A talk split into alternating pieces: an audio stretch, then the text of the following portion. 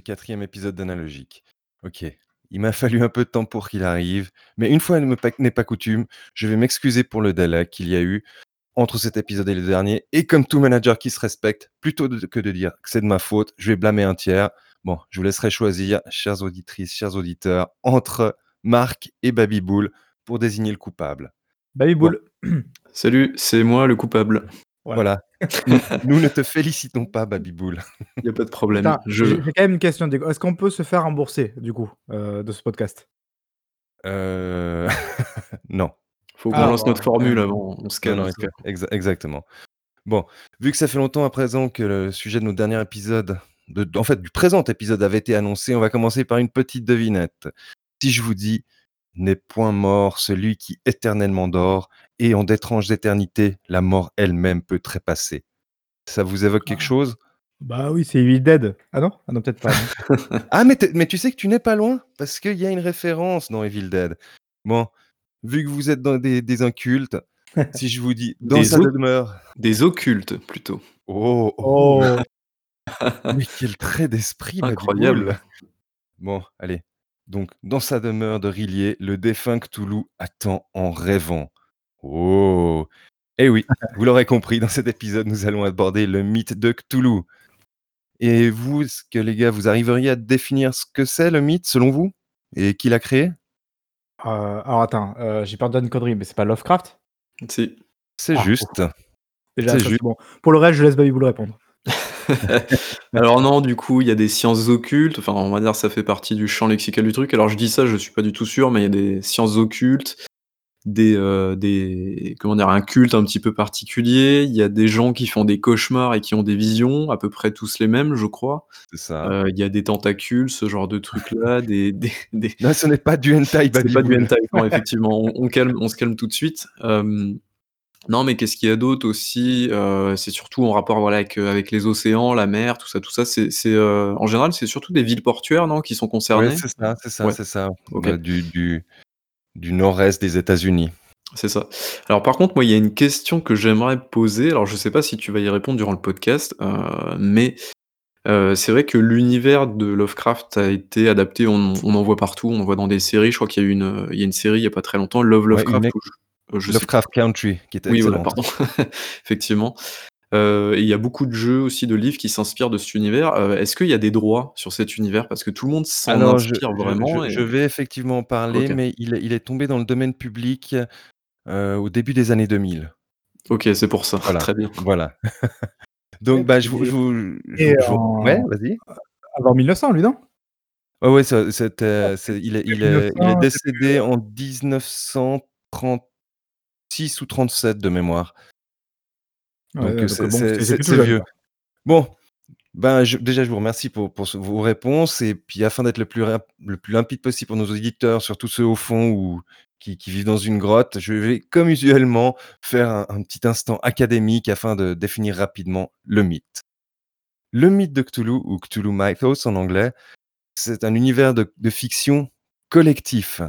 Effectivement, au départ, il a été développé par euh, l'auteur américain Howard Phillips Lovecraft, mais par la suite, divers auteurs sont, venus en fait le, développer. Bon, dans le podcast, je vais pas appeler, je vais, pas aborder Lovecraft, bien qu'il y ait beaucoup de choses à dire à son sujet et pas forcément glorieuses. On, va vraiment se concentrer sur le, mythe. Donc, le monde du mythe de Cthulhu est un reflet, comme Baby Bull le disait, un reflet du monde réel, mais où des entités extraterrestres, oui, elles sont extraterrestres, aussi puissantes qu'anciennes, cherchent à rétablir leur domination sur le globe terrestre. Bon, ça c'est assez euh, convenu. Donc, dans cet univers, la Terre était autrefois dominée par les grands anciens. et, dans cet univers, on trouve encore bah, justement des, restes des cultes euh, dédiés aux grands anciens dans des tribus reculées, ou même dans les pays industrialisés, où là justement ce sont des, sorciers qui se cachent derrière d'apparents bourgeois tranquilles, notamment dans la littérature. Et on, sait qu'une conjonction astrale favorable devrait déclencher une réapparition des grands anciens. Donc les sectes et sorciers tirent leur pouvoir de ces grands anciens et, de leurs activités. Et ils aimeraient ramener donc l'emprise de, leur dieu sur notre planète. Et naturellement, dans, les bouquins, il y a des, événements étranges qui, qui, sont de plus en plus fréquents. Et c'est signe que, le signe que la conjonction astrale approche. Heu, moi, j'ai une petite question, Oui, si je. OK. Hem, c'est du coup, si tu es un noob, vraiment absolument noob, heu, dans tout ce qui est univers Lovecraft et tout, heu, par où tu dois commencer? Est-ce que c'est au niveau des livres, au niveau des enfin Alors je alors j à à à mon sens et et j'y reviendrai, ce qui ce qui vraiment synthétise le mieux, c'est le jeu de rôle. D'accord. Le le le jeu de rôle L'Appel de Cthulhu. C'est et puis c'est c'est d'aussi en fait, c'est c'est là que tout le lore est concentré. Parce que si sinon c'est c'est réparti vraiment dans énormément, énormément de bouquins et de et d'histoires Beh, différentes. heu, du coup, si je comprends bien, alors je dis peut-être une connerie, mais c'est pour, pour pour être sûr. Heu, c c'est un peu finalement comme l'univers étendu de Star Wars, quoi. C'est-à-dire qu'ils ont tous un truc un peu commun, une sorte de base commune et après derrière il y a il y Exact. a 10 000 histoires de Cthulhu. E exact, exact, exact. OK, Cthulhu en fait en fait il y a plusieurs divinités, mais Cthulhu c'est la plus connue d'entre elles. OK, d'accord. Voilà. Donc, il est important de noter que bien que la paternité initiale du mythe puisse être at attribuée à Lovecraft, en fait, ce sont les divers contributions directes et indirectes des autres auteurs qui ont qui ont permis de créer une véritable cosmogonie. Donc, heu, dans dans les différents dieux, ben, dans dans cette cosmogonie, il y a Azathoth, le maître des grands anciens qui est appelé le dieu aveugle et idiot. Ah. Et dans cette cosmogonie, c'est lui qui est le responsable du Big Bang. Juste en dessous, heu, il y a les 4 grands anciens. Alors il y a Nyarlathotep, le messager des dieux. Cthulhu, le fameux, qui sommeille dans la cité de R'lyeh. Hastur, celui dont on ne prononce le nom. Et Shub-Niggurath, le bouc aux 1000 chevreaux. Et en fait, ces différentes divinités, dont Cthulhu, elles ont été développées surtout par August Derleth, qui est vraiment un personnage important, qui a beaucoup contribué à continuer à faire grandir cet univers. Donc après à cela, on va aussi rajouter Yog-Sothoth, qui est le gardien, qui est le gardien entre la porte du monde des humains et celui des grands anciens. Et il est par la même occasion aussi la clé qui ouvre cette porte. Bon, voilà, on a on a un peu la cosmogonie maintenant. Donc, il y a Azathoth qui est très important et après les 4 grands anciens en dessous. Une autre un ça, c'est ouais? le socle à peu près commun de de tous les mythes de Cthulhu, c'est ça? exactement, c'est le socle du du mythe de Cthulhu. et comment ça se fait du coup qu'on connaît surtout Cthulhu et pas les enfin moins les autres? Ouais Parce que Cthulhu, c'est pas simple à écrire, quoi, enfin c'est Ouais, celui qui est qui est rentré le plus ouais, dans la culture pop, en fait. C'est celui qui est qui est rentré plus dans la culture pop, mais mais moi, les les autres, en fait, je les je les connais vu que j'ai pratiqué le jeu de rôle, notamment, heu, Nyarlathotep. Après, une autre caractéristique importante du mythe et là, on va revenir justement sur sur, heu, Evil Dead qui était évoqué en début de Ah. podcast, c'est l'existence d'ouvrages mystérieux comme source d'information sur les grands anciens et le plus Le connu, c'est Ah, je sais plus, c'est Necronomicron? Je crois que c'est le le le Necronomicon, bien joué ouais, Marc. ça, ouais. Voilà, donc c'est vraiment tous des trucs de Le livre des de morts. Exact, le livre des morts, écrit par, l'arabe fou, je dont dont je me rappelle plus le nom. J'ai vraiment mal fait mes devoirs. Ça fait trop longtemps, c'est pour ça, ça C'est ça ça fait fait trop longtemps, ouais. longtemps, voilà. Mmh. Donc on on notera que Cthulhu, il apparaît pour la 1re fois dans L'Appel de Cthulhu, qui a été écrit en 1928 et que par la suite, ben, c'est justement comme je vous disais, c'est August Derleth qui a qui qui a développé ça et c'est lui qui a, en fait, qui a repris le nom de Cthulhu pour, heu, désigner le mythe. Parce qu'il faut savoir que Lovecraft désignait en fait, tout le mythe sous le terme de Yog-Sothothery. Donc en fait, de Yog-Sothoth et une contraction aussi avec, heu, sottise, donc ça donnerait donnait Yog-Sothory. Donc une grande en fait, aussi après, une grande partie de l'œuvre littéraire sera produite après la mort de Love Lovecraft, donc 1937, notamment dans la revue Weird Tales, donc c'est quelque chose de très pulp, hein. Et donc c'est comme je vous disais, c'est August Derleth et sa maison d'édition Arkham House qui vont faire que que Lovecraft ne tombe pas dans l'oubli. Parce que sinon ce ce serait tombé dans l'oubli très clairement, c'était tellement pulp. en termes de gestion de droits, du coup, comment ça se alors je sais pas si tu as la réponse là-dessus, mais du coup, le mec a légué ses droits ou c'est la famille ou comment ça se passe, c j'ai aucune idée, D'accord. Tout ce que je sais, c'est que c'est tombé dans le domaine public au début des années 2000. OK. Voilà, donc vous me dites tout ça, c'est 1930-1940, peut-être 1950, mais c'est quand même après tombé dans la culture populaire. Donc en fait, comment ça s'est passé? Dans la culture populaire, le mythe a a connu un un regain d'intérêt au début des années 80 avec la publication du jeu de rôle L'Appel de Cthulhu en 1981. Donc c'est plutôt vieux, hein. Oh, ça va, une petite quarantaine d'années, un peu moins. Ouais, voilà. Ça va. Un petit peu plus jeune que moi. Donc dans le jeu de rôle, les joueurs incarnent des enquêteurs dans ce monde et peut-être un nom important juste pour la culture générale, cette première version, elle est l'œuvre de Sandy Peterson. il et il continue à publier des jeux actuellement, mais il fait plus le jeu de rôle, mais il continue à publier des jeux dans l'univers de Cthulhu, Ouais, il a quel âge? Ouf, il doit avoir entre 60 et 70 ans, hein, le brave monsieur. tout jeune parce que ça déjà 40 et c'était un mec qui était déjà dans le game avant ou genre c'est son premier truc? C'était un de ses premiers trucs, l'appel de Cthulhu, c'est ce qui l'a ah. vraiment rendu, heu, Pas mal. Voilà. Donc concernant le jeu de rôle de l'appel de Cthulhu et pour comprendre son succès à l'époque, il faut savoir qu'au début des années 80, le monde du jeu de rôle est encore dominé par un jeu. Je vous laisse deviner lequel. Donjons et Dragons. Exact, Donjons et Dragons. Donc Donjons et Dragons, c'est des règles de jeu plutôt complexes, orientées essentiellement vers l'affrontement. L'importance du personnage euh, incarné par les joueurs, c'est et qui voit ses capacités euh, croître au fur et à mesure, et un gameplay ben, qu'on peut caricaturer avec la formule porte, monstre, trésor. Donc l'appel de Cthulhu, qu'est-ce qu'il décide? De prendre un peu à contre-pied ces, différents mécanismes, notamment en y introduisant une simplicité dans les règles. Le, système pouvait être pris en main assez rapidement. Un recentrage du jeu autour d'une intrigue, parce que Donjons et Dragons, c'était vraiment porte-monstre trésor. Hein. et, donc l'essentiel de la partie consiste à, rassembler des informations, des indices pour, euh, résoudre euh, des énigmes. Et euh, une, diminution, ce qui est assez étrange, une diminution en fait de l'importance des personnages, parce que la durée de, vie des personnages dans l'appel de Cthulhu est en général assez faible en, raison du caractère meurtrier du système de combat, ben, notamment parce qu'on se battait face à des divinités, et aussi par l'introduction en fait de la notion de santé mentale. On perdait très très vite de la santé mentale et le personnage devenait complètement fou. Donc, ok.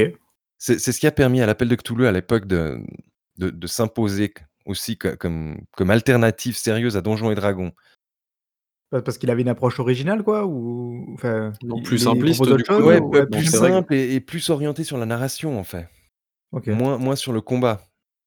Donjons et Dragons, c'est je tape des monstres, je gagne des XP.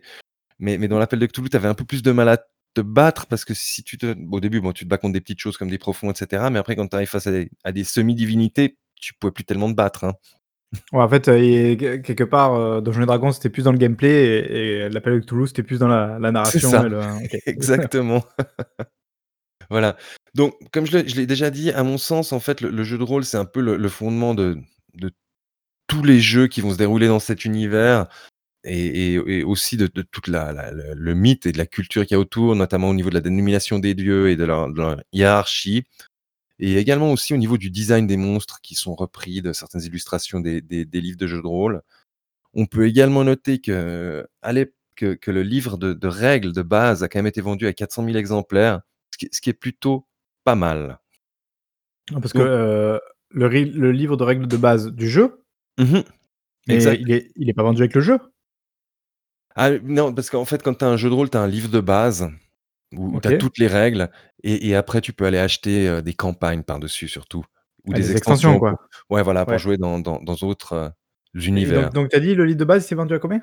400 000 exemplaires. C'est-à-dire que le jeu s'est vendu à 400 000 exemplaires, quoi. Le, non, pas spécialement. le jeu de base, quoi. Ça, c'est le jeu de base qui s'est vendu à 400 000 exemplaires. Après, j'ai pas de chiffres pour les extensions. ah oui, tu as quand même un jeu de base fourni avec, avec le livre de règles.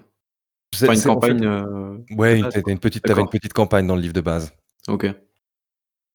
Voilà. déjà inventé le DLC, tu vois, tu te plains, bah, à l'époque, déjà. Hein. Déjà, déjà en analogique à l'époque.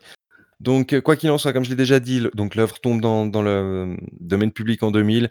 Et depuis, en fait, il y a, d'autres éditeurs qui se sont lancés dans, dans, la brèche pour publier leur jeu de rôle parce que, ah oui, j'ai oublié de le, mentionner, le jeu de rôle original était publié par Chaosium. Vous allez réentendre ce nom un petit peu plus tard. Bon, en ce qui me concerne, moi, il s'agit d'un univers pour lequel j'ai un affect particulier. Bon, c'est peut-être aussi parce que j'ai joué durant mon adolescence pas mal aux jeux de rôle et que j'ai aussi, c'est aussi à cette période que j'ai dévoré euh, tous les écrits de Lovecraft et consorts. Et pour ceux qui se demandent, je jouais à l'appel de Cthulhu en V5, donc la, version qui était sortie en 1993. Et vous, je sais pas, est-ce que vous, avez un affect particulier pour, pour cet univers ou pas du tout?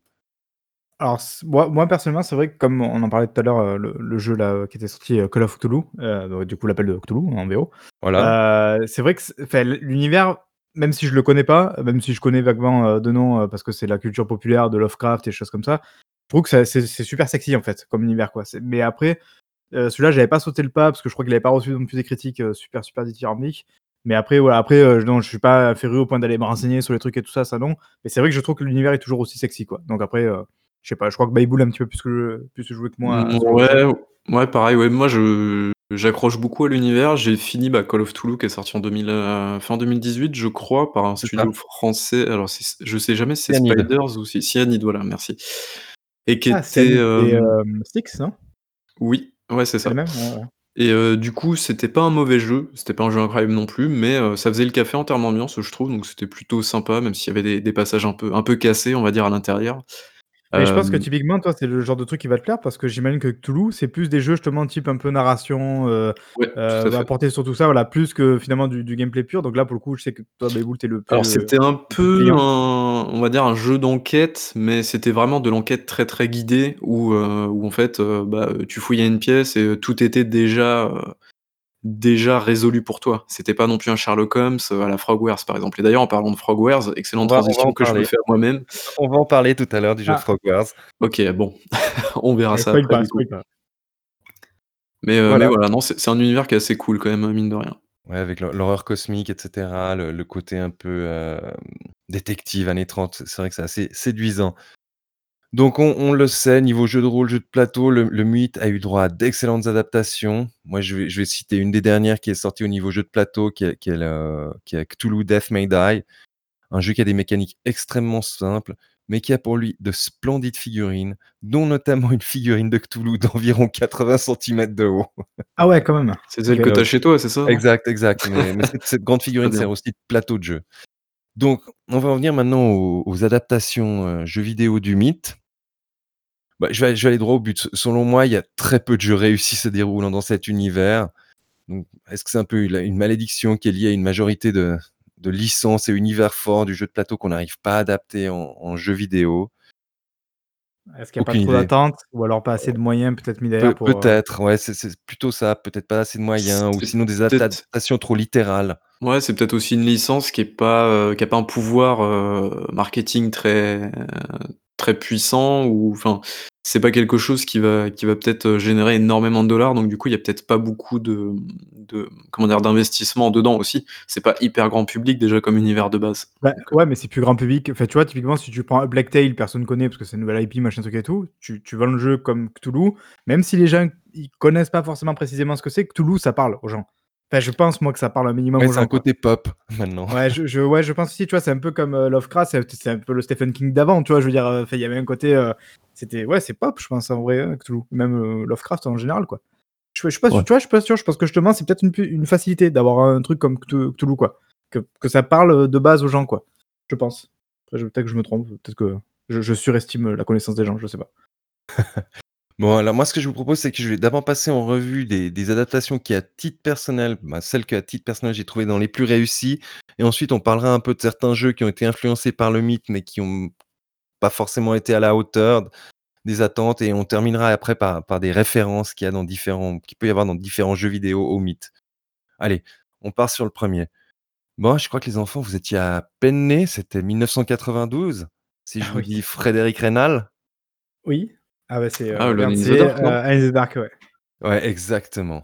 Alone in the Dark, qui était, bah, le premier survival horror. Ouais, on va dire le fameux papa de Resident Evil, euh, dont il a fallu 20 ans, euh, pour qu'il veuille bien admettre que enfin 20 ans, non, un peu moins quand même, 15 ans, qui qui veulent bien admettre qu'ils se sont un peu inspirés de ça pour Resident Un Evil, petit peu. Donc moi moi je à l'époque du du 1 Alone in the Dark, j'avais 13 ans. J'avais 1 an. Voilà, voilà. Mais Iboul, tu avais quel âge? J'étais même pas né. Voilà. Donc moi, je vous parle du premier Alone in the Dark. Il faut savoir qu'à l'époque, c'était une claque tant au niveau technique que de l'ambiance. OK, si vous allez regarder des vidéos sur YouTube, vous allez bien vous marrer.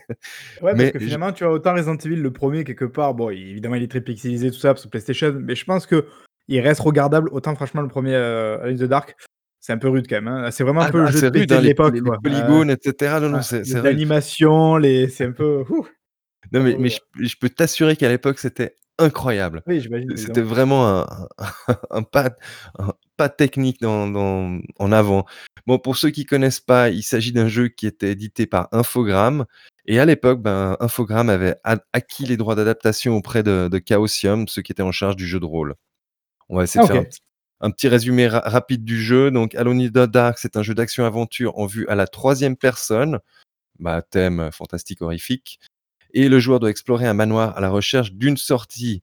Il est assailli par des ennemis surnaturels comprenant zombies, rats, euh, géants et d'autres créatures un peu plus étranges, notamment des profonds. Euh, le combat joue un rôle partiel parce qu'il y a, qu'une douzaine de, zombies dans l'ensemble du jeu et beaucoup de monstres en fait sont détruits ou contournés en résolvant des énigmes. Donc, ah, un, peu moins, un, peu moins, bourrin que Resident Evil, évidemment. Voilà. Donc, c'est un jeu dans lequel il était indispensable de chercher dans la maison le moindre indice qui permettait d'avancer dans l'histoire, euh, plutôt que de faire des, attaques frontales qui, en règle générale, se terminaient plutôt mal. Donc, dans, le jeu, il y avait énormément de livres et de manuscrits éparpillés. Il y avait énormément de, choses à lire et, qui permettaient aux héros de, sortir vivants. Donc, vous, vous y avez pas du tout joué. Jamais. non. Oh, j'ai vu évidemment, comme tout le monde, un peu les images, surtout ben, voilà, étant fan de Resident Evil forcément, tu es un peu attiré par le truc. Mais voilà, pour moi, là, là ça, fait, ça fait un peu trop vieux. Et sur la manière dont on voit le truc, ça me donne pas trop envie d'y aller. Après, j'ai essayé d'autres Alone in the Dark qui sont sortis plus récemment, notamment le, le dernier qui est sorti, je crois, il y a maintenant peut-être 10 ans en plus, maintenant, je sais même plus là, qui avait, qui avait assez bidé. Mais je veux dire, non, le tout premier, en tout cas, j'y ai pas joué, même si je sais, je vois à quoi ça ressemble, je vois le personnage et tout, mais. Non, non, bon, moi, moi, moi j'y rejouerai pas. Hein. Je préfère en garder un bon souvenir. je, pense que... je pense que là, ça me ferait plutôt mal au cœur d'y rejouer. Bon, bah ça, c'était selon moi une des premières adaptations très très réussies.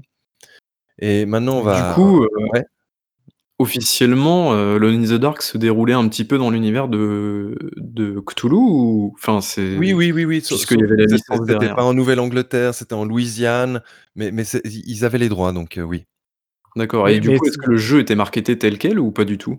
Non, non, non. C'est étrange quand même de payer du coup la licence et de pas le marketer. ça veut dire que du coup, comment ils utilisent la licence une fois dans le jeu? Ils vont réutiliser des noms, des trucs comme ça? Voilà, exactement, des noms de monstres, etc. Ok, d'accord. Ok, ouais, ok. En fait, c'est un jeu du coup, c'est un survival horror dans l'univers Lovecraft en fait du coup. Voilà, exactement, exactement.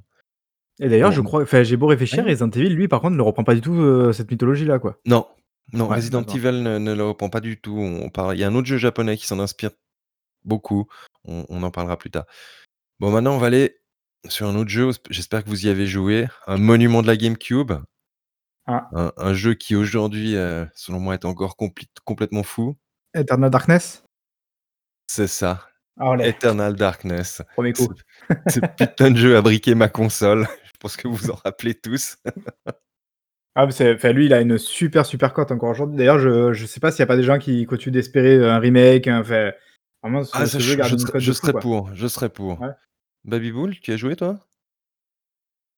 Euh, ah. Je suis en train de regarder la page Wikipédia du jeu. Ah, pour te dire. je crois ah, que t'es pas trop GameCube, toi, non? C'est pas trop, c'est pas trop ta, console. Euh, enfin, tu connais pas trop la GameCube. Euh, ah non non, moi j'ai eu la PS2, donc GameCube je connais pas du tout. Oh là là, oh le mec qui a cédé au sirènes du marketing et qui a pris la PS2. ah voilà, bon, bah. C'est surtout que j'avais pas le choix étant donné que j'avais 6 ou 7 ans, donc bon. le... Oh, il t'a dit ça, on dirait qu'on lui a obligé à jouer à la PS2. Mais je veux pas, si, ok.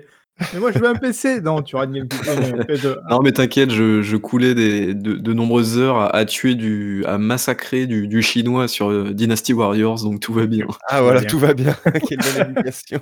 Bon, on va peut-être rapidement faire le, synopsis d'Eternal Darkness pour ceux qui n'y ont jamais joué. Donc l'intrigue tournait principalement autour d'Alexandra Roivas, qui enquête sur la mort mystérieuse de son grand-père Edward Roivas, et qui, pendant l'exploration du manoir de ce dernier, qui est situé à Rhode Island, découvre un passage secret qui contient, entre autres, d'étranges objets, parmi lesquels un livre constitué de peau et d'os humains. Ah. Oh là là Il ne sera pas nommé euh, Necronomicon parce que je pense qu'il n'avait pas voulu acheter les droits.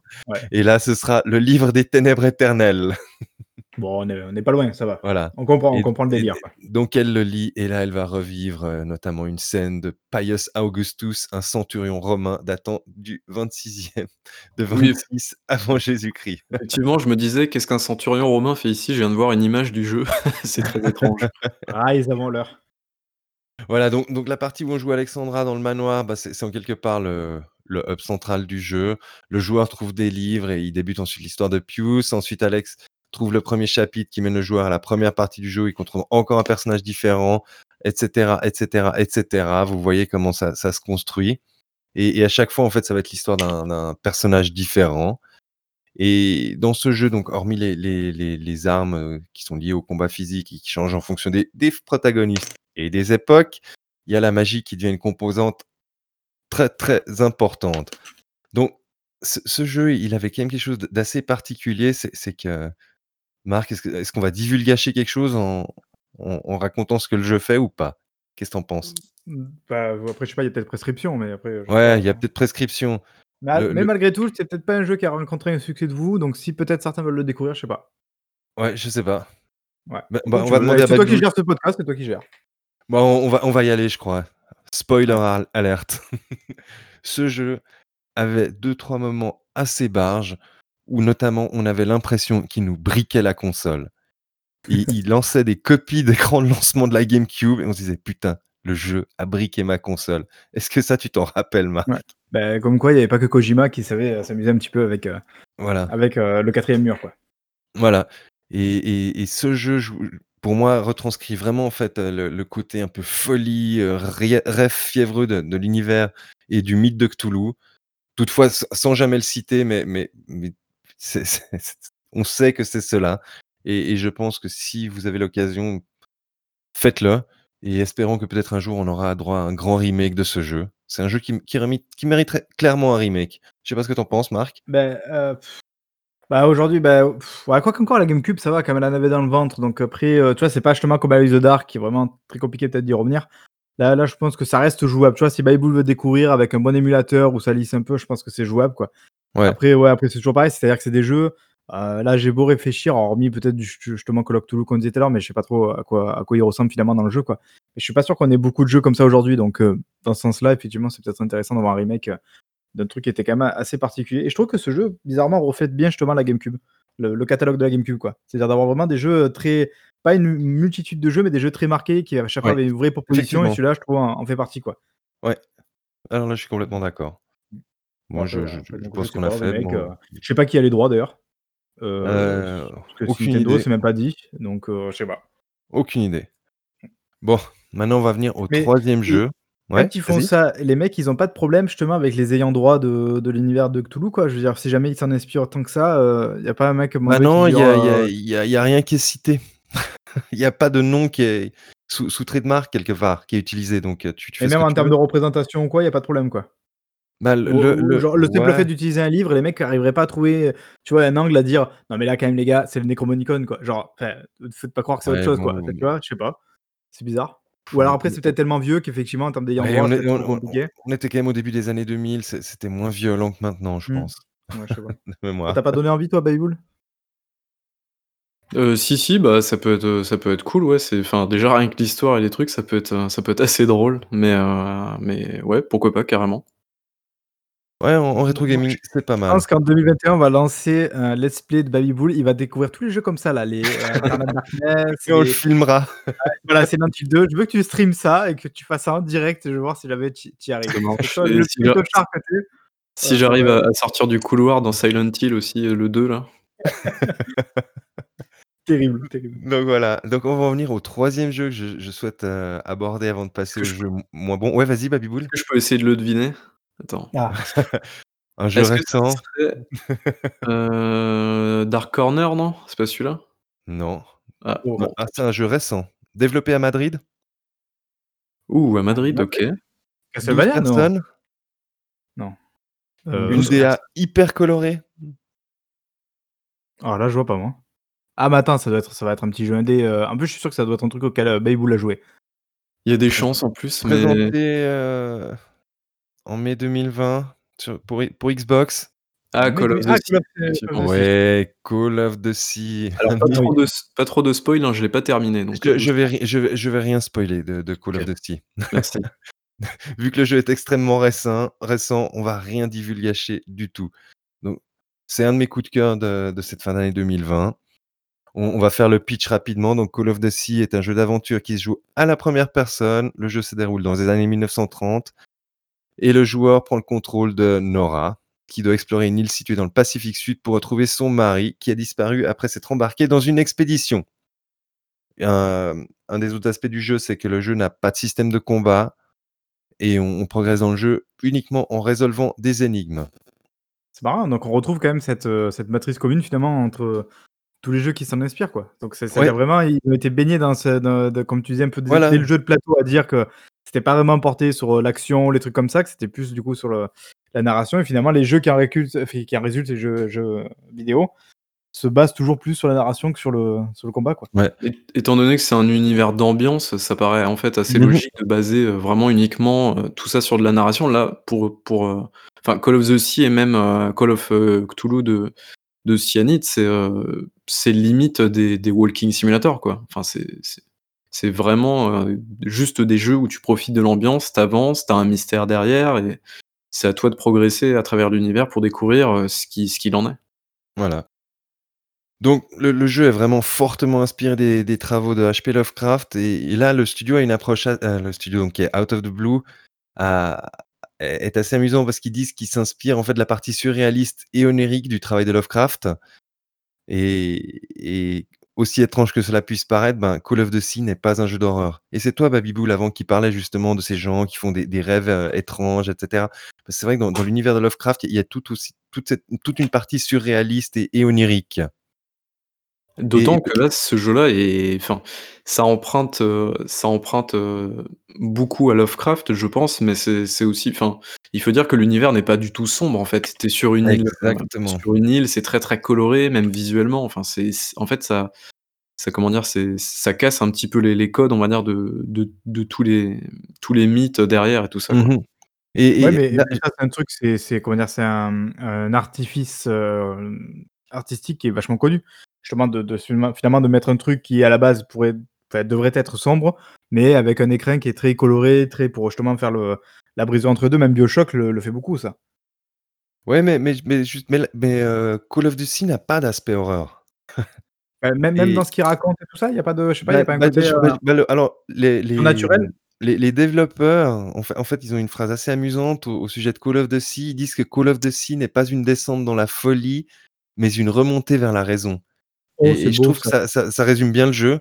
Parce qu'en règle générale, en fait, dans dans dans les œuvres, heu, Lovecraftiennes ou dans dans le mythe de Cthulhu, c'est toujours une descente vers la folie. Et là, Pratiquement pour une fois, toujours. ils ont voulu adapter finalement le le point de vue inverse, heu pour essayer de donner un peu d'espoir peut-être? exact, exact. Donc à à mes yeux, c'est une interprétation qui est qui est tellement différent des des canons habituels du mythe et c'est ce qui en fait également pour moi un un excellent jeu dans dans dans cet univers et et vraiment je recommande à à toutes et à tous de le faire. Bon, pour autant qu'ils soient pas allergiques, heu, aux walking simulator et aux énigmes. Parce qu'en en plus, ils se sont inspirés quand même de de de grands noms comme Firewatch, Myst, Soma ou ou même Subnautica pour pour faire ce jeu. Donc voilà, je sais que Babiboul est en train de le faire, j'espère qu'il appréciera. Moi, j'ai beaucoup apprécié. Je Dans suis dans Myst, bloqué au heu chapitre 2. OK. justement dans Myst, il y avait pas, déjà un peu non des références à Lovecraft ou tout ça? C'est pas un peu trop c'est pas un peu alors moi j'ai jamais joué à l'époque, hein, je vois à peu près comment il est tout ça. C'est pas le genre d'univers justement qui s'y prêtait quoi? Heu, non, non, pas Non, tellement. d'accord, OK, je pensais ouais. Pas tellement. Donc maintenant, on en a un peu parlé, on va parler, heu, d'un jeu que je citerai avec mention honorable, The Sinking City de Frogwares. Ah. Voilà, on on va pas parler de tous les déboires que Frogwares a, mais alors donc heu, The Sinking City, c'est une ex une excellente transcription au niveau du mythe, notamment au niveau de l'ambiance.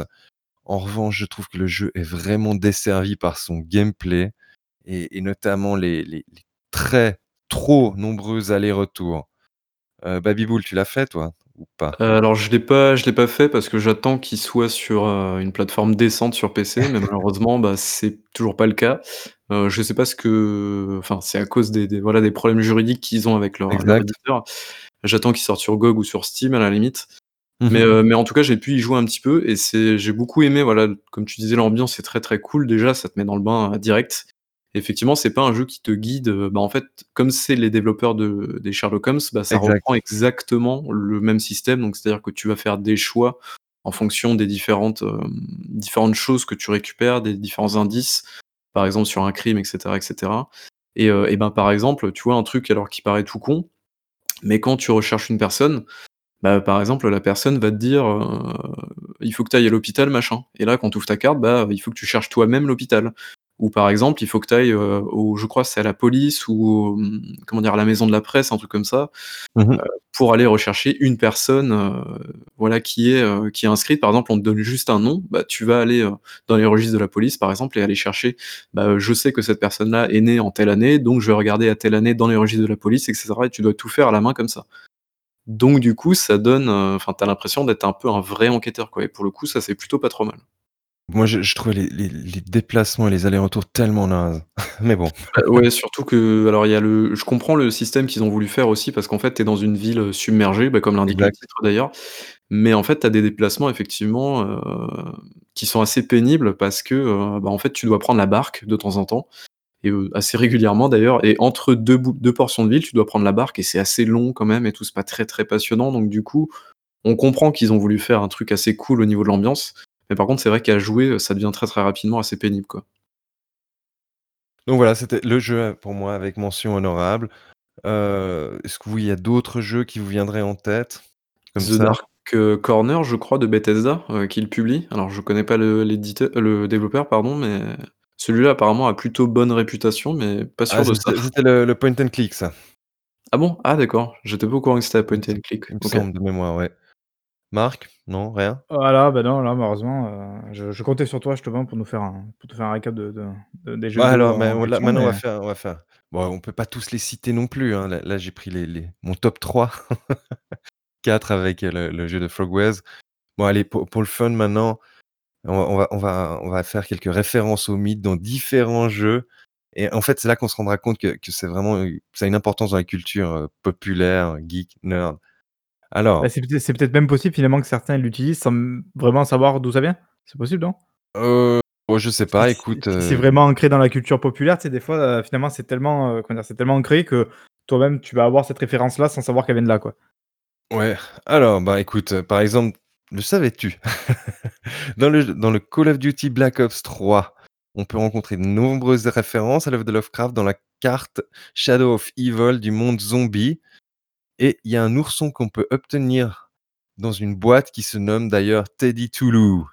Donc euh, la référence est assez claire. OK, d'accord, euh, pas ça. Bah, dans les jeux plutôt à la Baby Bull, euh, Amnesia: The Dark Descent, ça c'est c'est ah. une référence. bon là, ça vous ça vous savez pas, mais dans Quake, il y avait une, un boss final qui était une sorte de grand arbre euh, aspect gélatineux, ça c'était une référence à Shub-Niggurath. Euh, plus ouais? Non, non, OK, il y a toujours des noms, euh, tu vois que quand c'est tiré comme de l'univers Warcraft, les les noms sont pas faciles à retenir quand même. Voilà. Bah, plus récemment en 2014 dans Terraria, il y a il y a 2 ah! boss qui font référence à Cthulhu. Il y a l'œil de Cthulhu et le cerveau de Cthulhu. Bon, c'est plutôt explicite là. Voilà. ben, dans dans South Park, l'anal du destin, il y a un culte qui sacrifie des gens, bah, de nouveau pour Chubnigurat. Ah, encore le même.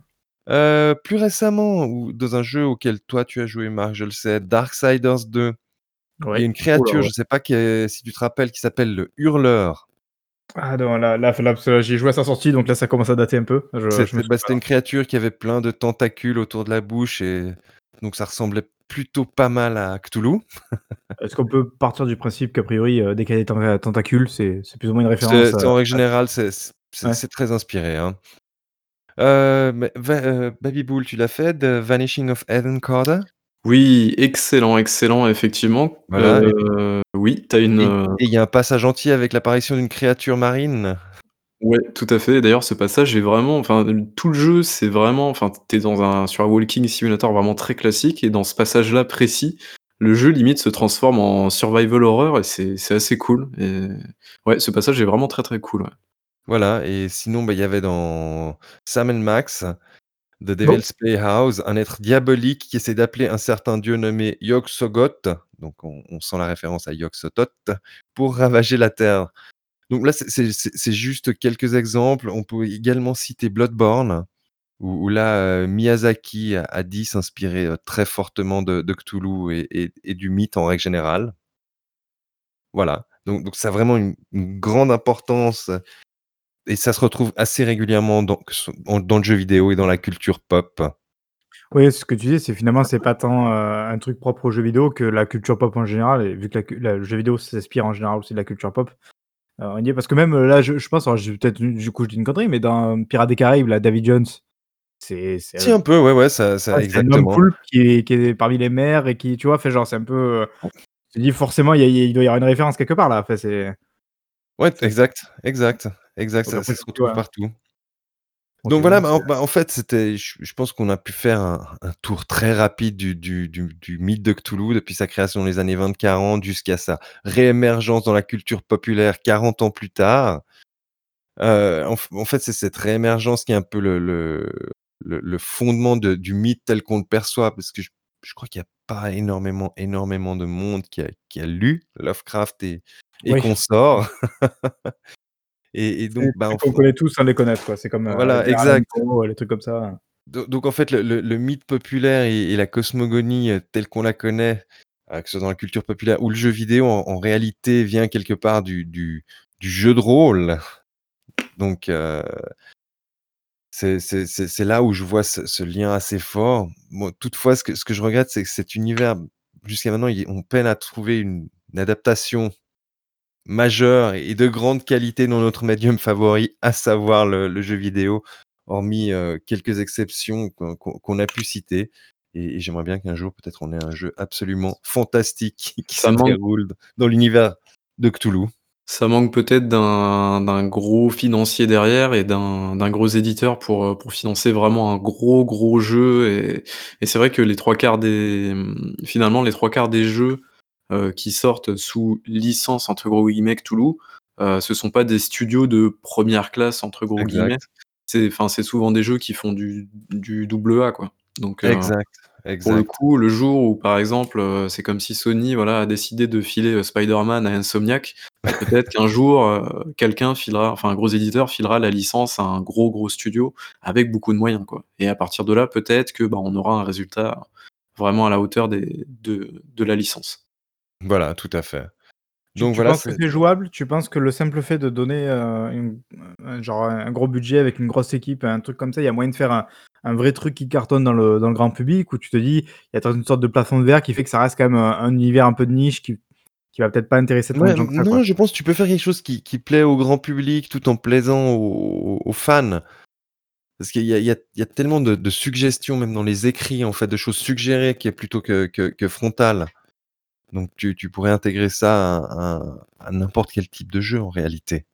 Ce qui est drôle, c'est peut-être que finalement, du coup, un jour, il y aura effectivement un gros studio avec, euh, voilà, qui va réussir à en faire un truc assez cool, qui va devenir très populaire et où les gens vont connaître finalement Cthulhu, du coup, grâce à ce jeu-là, alors que, ben là, comme tu l'as montré, ça a du coup, 100 euh, ans quoi, à peu près donc euh, et plus globalement peut-être 40 ans effectivement si on prend en compte le par rapport au jeu de plateau quoi, mais bon, et donc tu sais, tu auras toujours les fameux: «Mais moi je connaissais déjà il y a 40 ans ça», tu vois? Je, je le savais déjà. Diego, typiquement, sera comme ça. Sera, voilà. le, le réac qui dira bah, mais moi je connaissais déjà, euh, c'est nul, maintenant c'était mieux avant. je... Voilà. Non, non, je pense pas que je sois trop réac parce que sinon j'aurais pas, pas tant adoré Call of the Sea. ah oui, ouais, okay. Prends le, le, mythe à, à contre-pied. Mais, mais tu l'aimes justement parce que c'est. Enfin, surtout parce que c'est Cthulhu ou euh, parce que c'est un bon jeu en tant que, en tant que tel, quoi? Alors, je l'aime parce que c'est c'est Cthulhu et et comme je disais, j'ai un affect particulier pour cet univers et parce qu'il prend, heu, le contre-pied de ce à quoi tu t'attends dans quelque chose qui est qui est inspiré du mythe de Cthulhu. Et qui en fait quelque chose de plutôt poétique et et joli. Voilà. Bon, bah, après ils auraient pu ils auraient pu aussi, euh, louper leur leur effet quoi, mais bon, si en plus derrière c'est un bon jeu, hein, tant mieux. Non, c'est j'ai vraiment passé un moment agréable dessus. Pour ça, vous écouterez nos autres podcasts pour savoir. Ah!